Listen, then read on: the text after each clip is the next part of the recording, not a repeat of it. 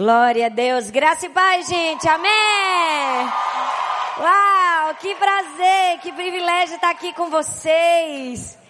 Que honra, muito obrigada. Ó, peguei até um som do pastor aqui, ó. Gente, eu também trouxe meu livro, mas o pastor Douglas falou tantas coisas bonitas. Não sei fazer essa propaganda, então eu vou falar assim: se você tá solteiro e comprar meu livro, você casa.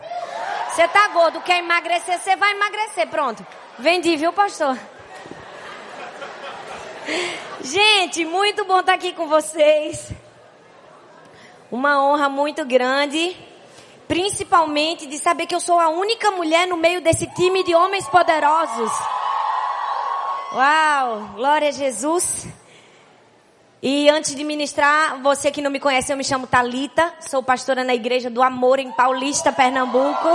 Uau, tem ovelha minha aí, gente, eu paguei 50 reais a cada um deles para fazer isso aí.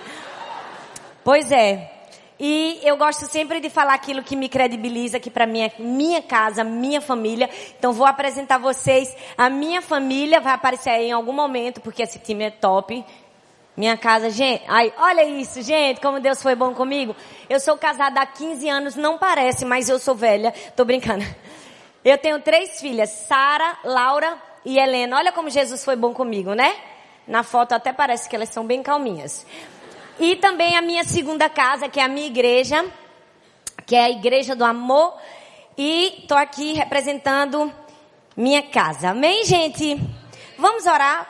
Sentados como estamos. Senhor, muito obrigada, Pai. Já ouvimos a tua voz de maneira tão preciosa através do pastor Douglas e te pedimos, continua falando conosco. Estamos aqui porque te amamos, porque conosco nos ensina, nos exorta, nos edifica, nos encoraja, que saiamos completamente transformados depois de mergulharmos na tua palavra. Nós te oramos e te agradecemos no nome de Jesus. Amém. Eu vou ler o texto para a gente não perder tempo, porque eu só tenho 15 minutos e esse é um grande desafio para mim, não é? Jesus está me tirando da minha zona de conforto. Vamos lá, Josué capítulo 4, verso 1 diz assim. Quando toda a nação terminou de atravessar o Jordão, o Senhor disse a Josué, escolha doze homens dentre o povo, um de cada tribo, e mande que apanhem doze pedras no meio do Jordão. Fala comigo, meio do lugar onde os sacerdotes ficaram parados. Levem-nas levem -nas com vocês para o lugar onde forem passar a noite. Josué convocou os doze homens que escolhera dentre os israelitas, um de cada tribo, e lhe disse, passem adiante da arca do Senhor, o seu Deus, até o meio do Jordão. Fala comigo, meio Ponha cada um de vocês uma pedra nos ombros, conforme o número das tribos dos israelitas. Elas servirão de sinal para vocês. No futuro, quando seus filhos perguntarem que significam essas pedras, respondam que as águas do Jordão foram interrompidas diante da arca da aliança do Senhor. Quando a arca atravessou o Jordão, as águas foram interrompidas.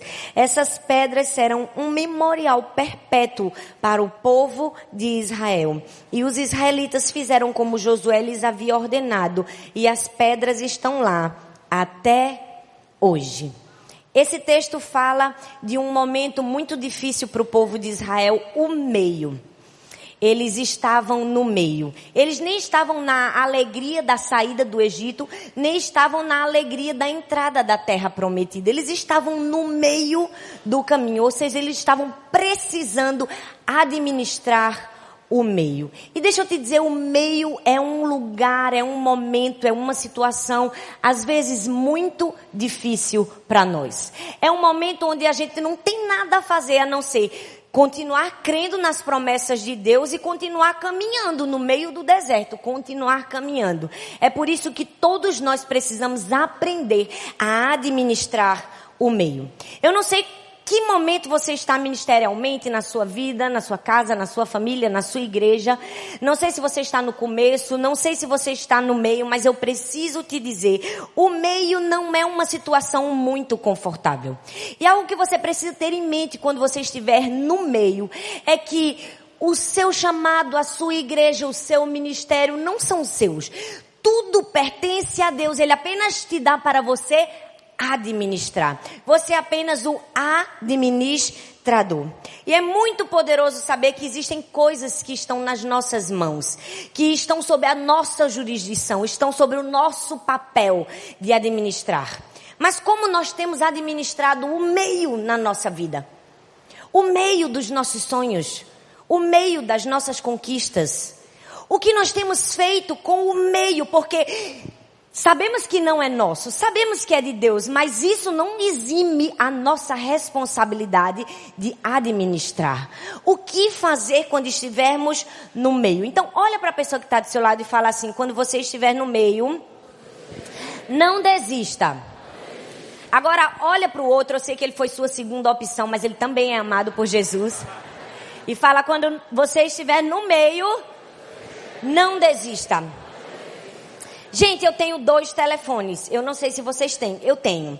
Um telefone que é esse é o meu telefone pessoal. Eu uso mais.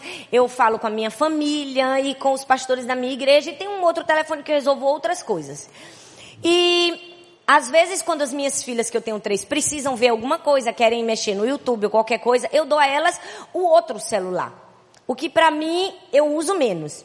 E todas as vezes que eu dou o celular para elas, eu falo: esse celular é meu, está na sua mão apenas para você usar, apenas para você administrar. Que fique bem claro que esse telefone é meu e que se você fizer qualquer coisa que não deveria fazer com este telefone, eu mudo o teu destino. Por quê? Porque o telefone é meu. Está na mão das minhas filhas apenas para administrar. Ei, deixa eu te dizer uma coisa. Nós estamos vivendo dias difíceis aqui, porque muitas pessoas estão se achando proprietárias quando elas são apenas o caseiro daquilo que Deus deu. Ei, nós somos apenas mordomo. Deus colocou na nossa mão para a gente administrar. A gente faz igual um caseiro que cuida de uma casa muito chique, que quando o patrão vai embora, chama todos os amigos para tomar banho de piscina, faz churrasco e finge que a casa é dele. Muitas vezes nós estamos fingindo que o ministério é nosso, que a liderança é nossa, que as pessoas são nossas, mas tudo é de Deus e nós precisamos saber administrar. Porque se não soubermos administrar o meio, muitas pessoas serão feridas, muitas pessoas vão sair magoadas. O problema não está no nosso o meio. O momento que talvez é mais difícil, é mais desconfortável, mas vai acontecer uma hora ou outra na minha vida ou na sua vida. Então, o que fazer quando você estiver no meio? Em primeiro lugar, quando você estiver no meio, administre as suas atitudes. O que você vai fazer? Administre as suas atitudes. O texto de Josué, capítulo 3, versículo 15, diz assim: Quando chegaram no Jordão e puseram os pés dentro d'água, ela parou de correr e ficou amontoada na parte de cima do rio até Adã. Na parte de baixo, o rio secou completamente até o Mar Morto. Então, o povo passou para o outro lado, perto de Jericó. Enquanto os israelitas atravessavam, pisando em terra seca, os sacerdotes que levavam a arca fizeram, ficaram parados no seco, no meio, fala comigo, no meio do rio Jordão. E ficaram ali até que todo o povo acabou de passar. O que fazer quando nós estivermos no meio? Administre as suas atitudes. Eu não sei você, mas eu já me acostumei com torneira automática. Eu fico muito em aeroporto e todas as torneiras dos aeroportos são automáticas. Então a gente vai lavar a mão, põe a mão, a água desce automaticamente. E sem querer, às vezes eu coloco a mão e a água não está descendo e demora a ficha cair que eu tenho que abrir a torneira, porque aquela não é uma torneira automática. Muitas vezes na nossa vida e no nosso ministério a gente está ligado na síndrome da torneira automática. A gente está esperando que tudo aconteça sem a nossa mobilização. Foi exatamente isso que o povo de Israel estava vivendo nesse texto.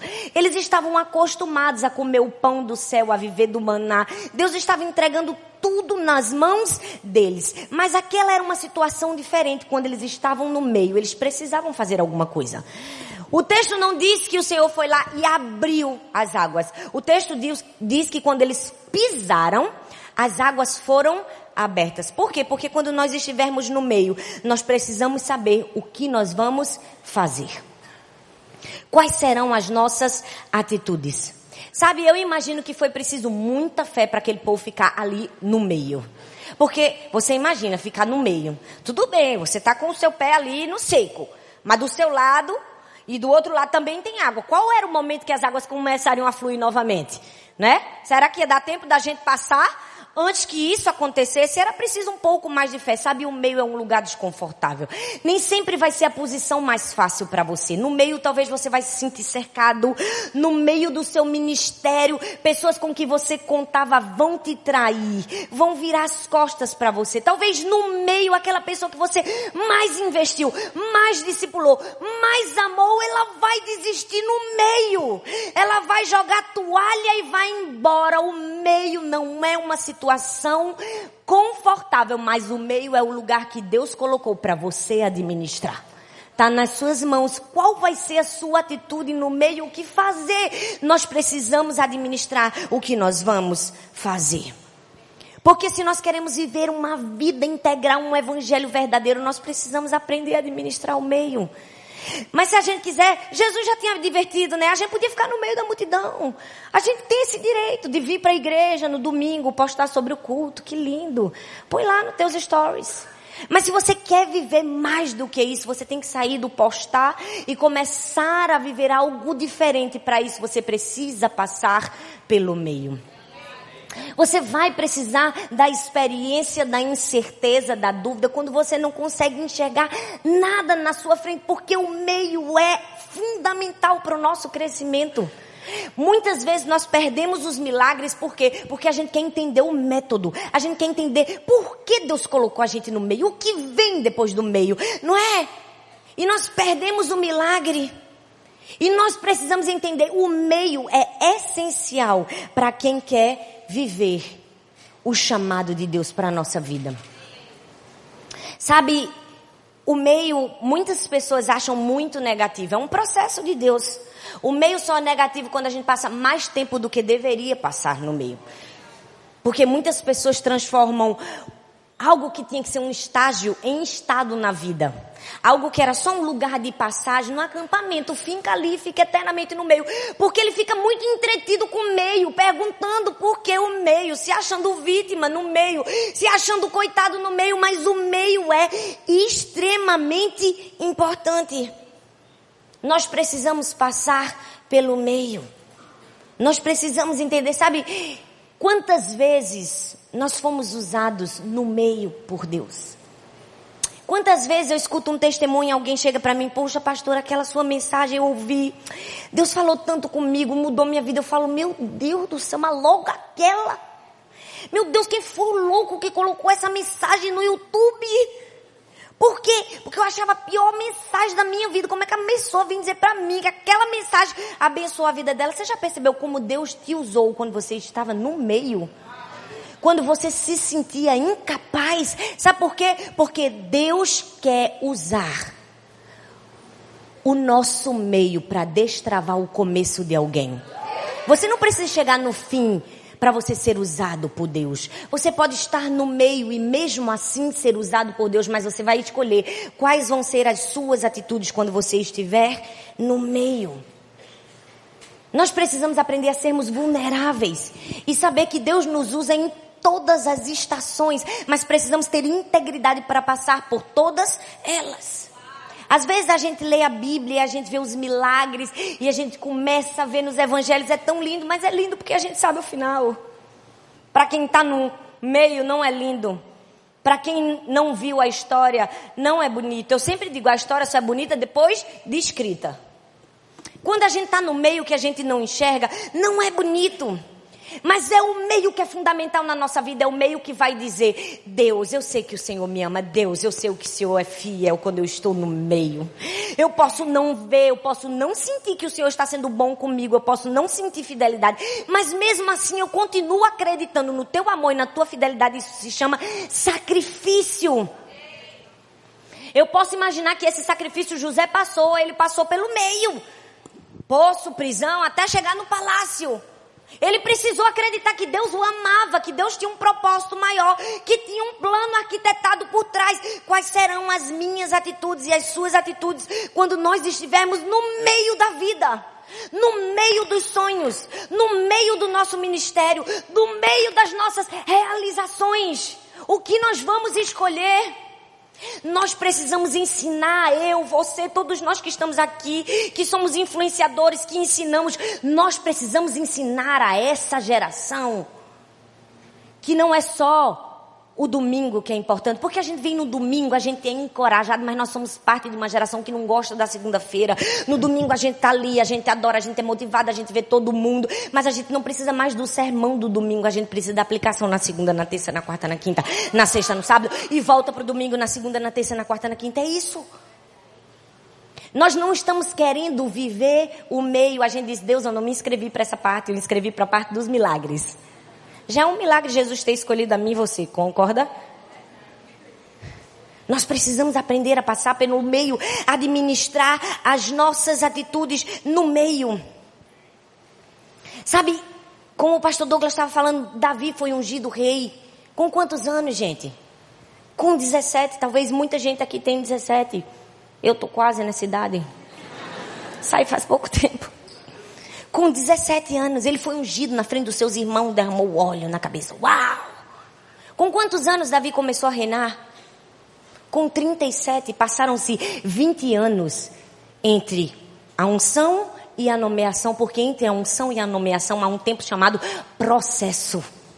Há um tempo chamado meio. E eu dou graças a Deus que Davi, quando foi ungido, não foi pro Twitter e botou hashtag futuro rei de Israel. Porque não ia ser rápido, não ainda faltavam 20 anos para se cumprir. Ei, quando você estiver no meio, administre as suas atitudes. Mas não somente isso, quando você estiver no meio, administre os seus pensamentos. Fala comigo, pensamentos.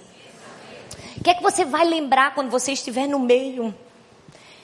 O texto diz: Então Josué disse: Pegue doze pedras e as empilhem, e no futuro, quando seus filhos perguntarem o que são essas pedras, conte a eles o que o Senhor fez. Diga a eles que nós nem sabíamos se conseguiríamos, mas Deus fez algo que só Ele poderia fazer. E nós chegamos lá. Nós passamos o rio. O que você vai lembrar quando você estiver no meio? Quando as coisas no seu ministério não estiverem talvez do jeito que você queria, quando a sua conferência não estiver tão lotada como você gostaria, quando os seus sonhos não tiverem o máximo de pessoas abraçando eles com você, o que você vai fazer? O que você vai lembrar? O texto diz que a geração posterior se esqueceu Aquela geração se esqueceu. Eu fico imaginando, foi dada uma ordem, passa adiante. E eu acho que no começo o pai levava o filho, ó, vamos ver essas pedras aqui. Essas pedras simbolizam que o Senhor é por nós. Olha, essas pedras simbolizam que nós passamos a pés enxutos, porque Deus fez. Deus abriu as águas, e que lindo! E no outro ano, quando alguém ia contar a história, já não contava do mesmo jeito. Olha, essas pedras simbolizam que a gente passou aos pés enxutos, porque Deus abriu. Mas olha, Deus abriu, mas Ele não carregou a gente no braço, né? Fomos nós que andamos, ó. Fomos nós que atravessamos e a história vai começando a mudar. E a gente vai mudando o roteiro da história até que ela some. E a gente não tem o que se lembrar. Quando nós estivermos no meio, nós precisamos ter muito cuidado para lembrar o que é necessário lembrar. Porque do capítulo 4 de Josué até o capítulo 2 de Juízes, a história sumiu. A próxima geração não sabia de nada. O que você vai lembrar quando você estiver no meio? O que vai trazer a sua memória? É lindo saber que Davi, tudo que ele fez, tudo que ele realizou, em todos os momentos, ele nunca atribuiu para si, para suas habilidades, para o que ele era bom, para o que ele era capaz. Ele sempre atribuiu ao favor e à graça de Deus. Você pode fazer o mesmo. Quando você estiver no meio e talvez o seu meio já seja bom. Talvez o seu meio já tenha atravessado o rio. Talvez no seu meio já tenham muitas conquistas. E você seja tentado a lembrar que você andou no meio que foi você que fez alguma coisa. Talvez você seja tentado a deturpar a história. O que você vai fazer? Você vai ser como Davi, que bateu no peito e disse: Não fui eu que fiz. Nós precisamos lembrar a lembrança adequada quando nós estivermos no meio. Você precisa bater no peito e dizer: Não fui eu que fiz esse ministério crescer. Não foi por eu. Talvez você pode estar aqui, você pode me ouvir. Talvez eu possa contar para você minha história, meu testemunho, o que Deus fez na minha vida, na minha família, na minha igreja. E isso pode te abençoar.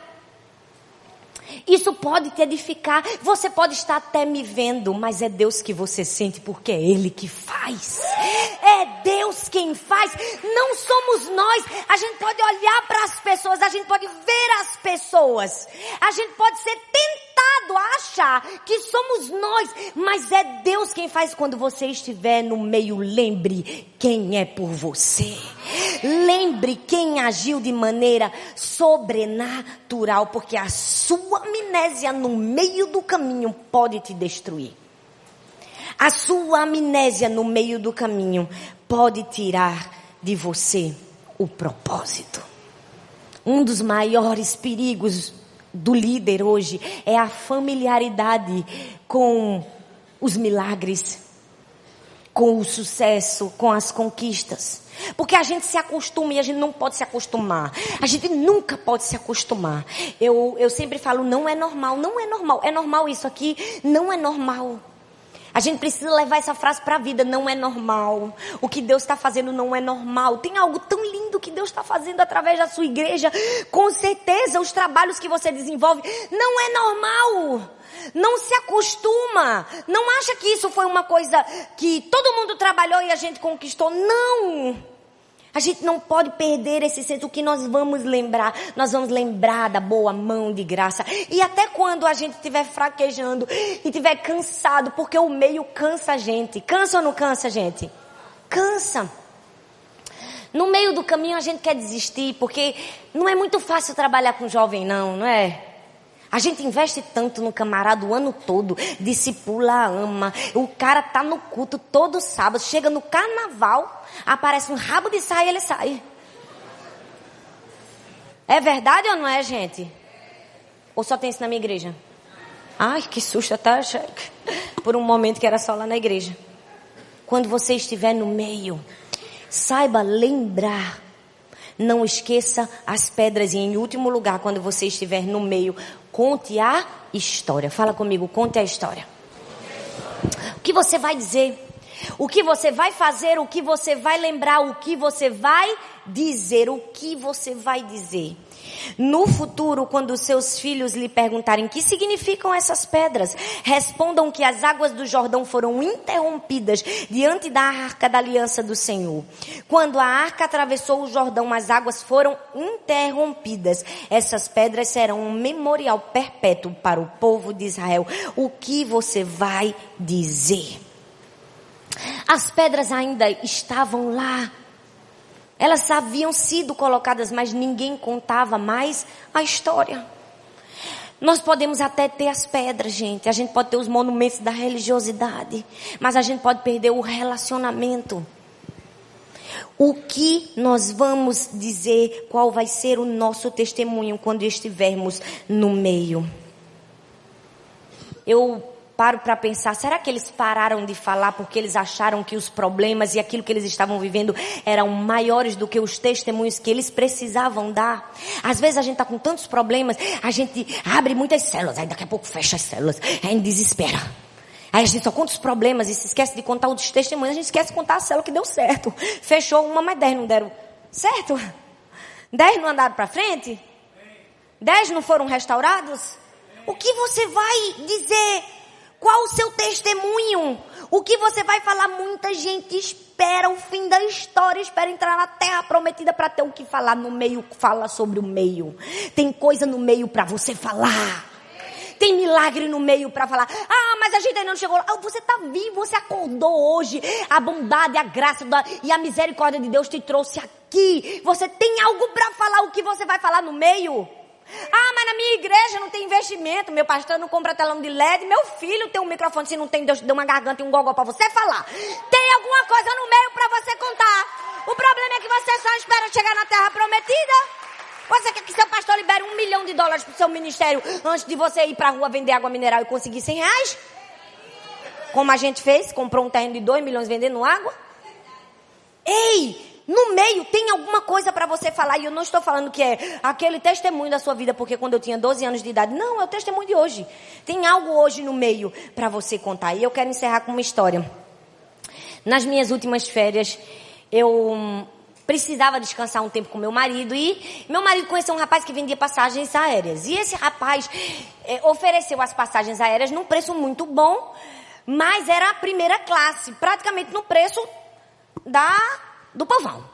E ele disse: Meu Deus, glória a Deus, porque a gente vai viajar com três crianças, é tudo que a gente precisava. Eu disse: Moto, tem cuidado, porque meu marido ele é tão bonzinho, mas tão bonzinho, mas tão bonzinho, mas tão bonzinho, que ele é muito bonzinho. Deus só fez ele daquele jeito. E ele acredita em todo mundo. E eu disse: Tu tem cuidado, que esse camarada aí, eu acho que ele não é uma pessoa muito legal. Tá muito barato isso. Não, não, tá, dá tudo certo. Quando foi no dia, como eu previa, aconteceu errado. Eu confesso que eu tive muita vontade de dizer, eu avisei. Mas eu não falei, eu disse, agora nós vamos resolver o problema, nós vamos comprar as passagens porque as crianças estão dormindo de tênis. E a gente não vai decepcionar nossos filhos. Então compramos as passagens, pagamos mais caro e a gente teve que viajar com três meninos pequenos, no meio daquela agonia, daquela aperto, aquela coisa toda. Então eu estava muito cansada porque é a mãe que carrega o bebezinho de cinco meses a noite toda. E quando eu estava voltando, eu disse, Deus, eu só queria poder levar meu bebê conforto dentro do avião. Imagina uma cadeira do meu lado e botar minha bebê para dormir e não vim com ela no braço. Eu sonhei, eu desejei, mas eu não paguei por essa cadeira, porque a bebê minha só paga tarifa bebê. Então eu entrei e milagrosamente, quando eu já estava dentro do avião, o rapaz olhou para mim e disse: Senhora, a senhora pode voltar? Pegue sua cadeirinha, porque a minha cadeirinha é um carrinho que se transforma no bebê conforto, porque tem duas, apenas duas cadeiras sobrando nesse voo. Vou dar ela para você e botar a sua filha do lado. Eu disse. Eu já sabia que Deus ia me escolher. Eu sabia que Jesus me amava, mas agora ele se amostrou. Aí eu disse, pois não, peguei minha cadeira, eu disse, Arthur, tu fica com as outras duas que eu vou com a Helena para cá. E aí fui, coloquei a Helena do meu lado, ela deitou. Gente, foi aquela glória. Só que com uma cadeira apertada, a cadeira da frente com a de trás, não dava para mover o bebê conforto. E a gente sabe que para botar menino para dormir, a gente dá um balancinho, né? E eu tentava balançar e a menina estava agoniada e eu não conseguia balançar. E dentro do meu coração eu pensei, Deus, ia ser tão bom que tivesse uma turbulência agora. Só para dar um balancinho no avião e a Helena dormir melhor. Acreditem. Eu preciso dizer que depois de três minutos começou uma turbulência.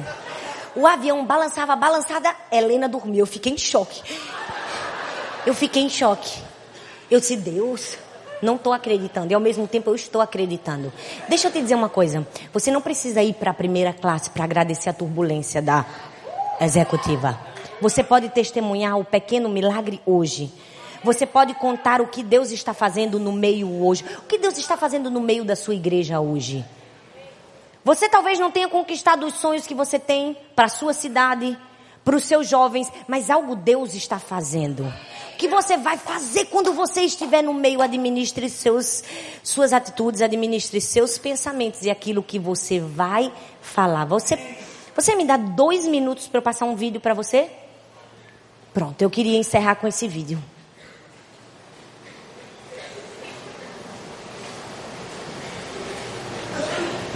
Esse vídeo, eu queria que você prestasse atenção nesse rapazinho do, da camisa número 4.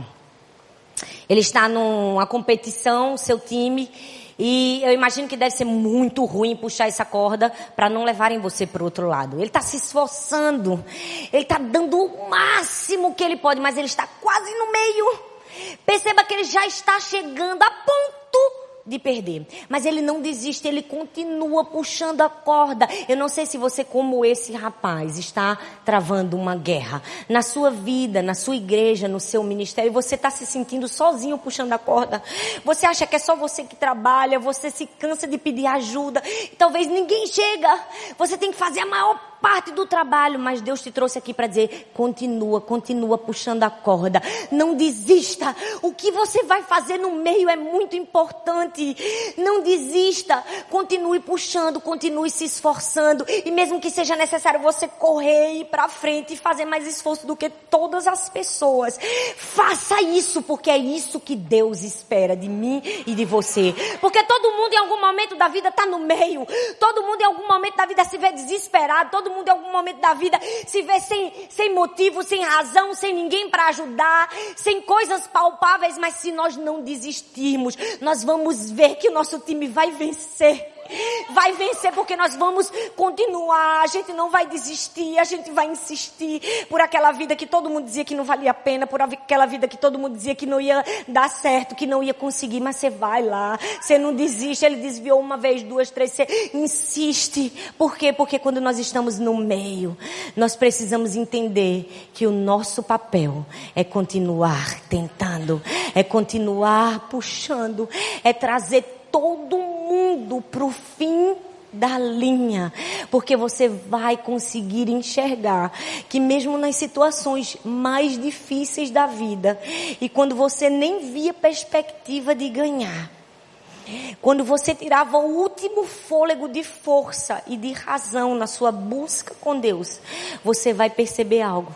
Você vai perceber que não desistir é o propósito de Deus de te colocar no meio. É o propósito de Deus de te ensinar e você vai vencer. E no fim você vai entender que o meio era só o treinamento para o fim.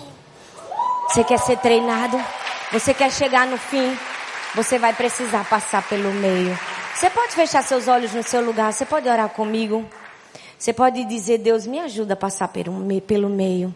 Senhor, eu sei que é difícil. Não vemos um milagre adiante. Não vemos a terra prometida, não vemos nem sinal do que vai nos acontecer. Mas nós não vamos desistir.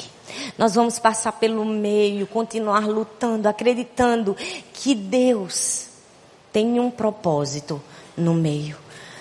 Pai, muito obrigada, Senhor porque o meio nos ensina, o meio nos educa. O meio é um pause de Deus para nos treinar, para nos ensinar. A quando chegarmos no fim, chegarmos com uma integridade que precisamos chegar. Senhor, muito obrigada porque o meio é o momento em que o Senhor nos testa, é o poço, é a prisão para nos dar o palácio para nos ensinar que o coração do meio tem que ser o coração do fim para nos ensinar que o processo na nossa vida precisa ser verdadeiro para que nós tenhamos o que mostrar quando chegar no fim. Senhor, não permita, Deus, que as luzes que colocam sobre nós sejam maiores do que a luz dentro de nós refletindo. Não permita que aquilo que as pessoas falam de nós seja maior do que Jesus dentro de nós e que nós possamos chegar no fim e agradar o teu coração e trazer alegria para o teu coração. Não permita, Senhor, que a má administração do meio faça toda uma geração se perder, mas que nós sejamos a geração responsável de nos lembrar quem é por nós, quem faz por nós, quem faz através de nós, para que nós possamos terminar o nosso ministério e poder falarmos como o apóstolo Paulo: combati o bom combate, completei a carreira e guardei a fé. Amém. Amém. Glória a Deus.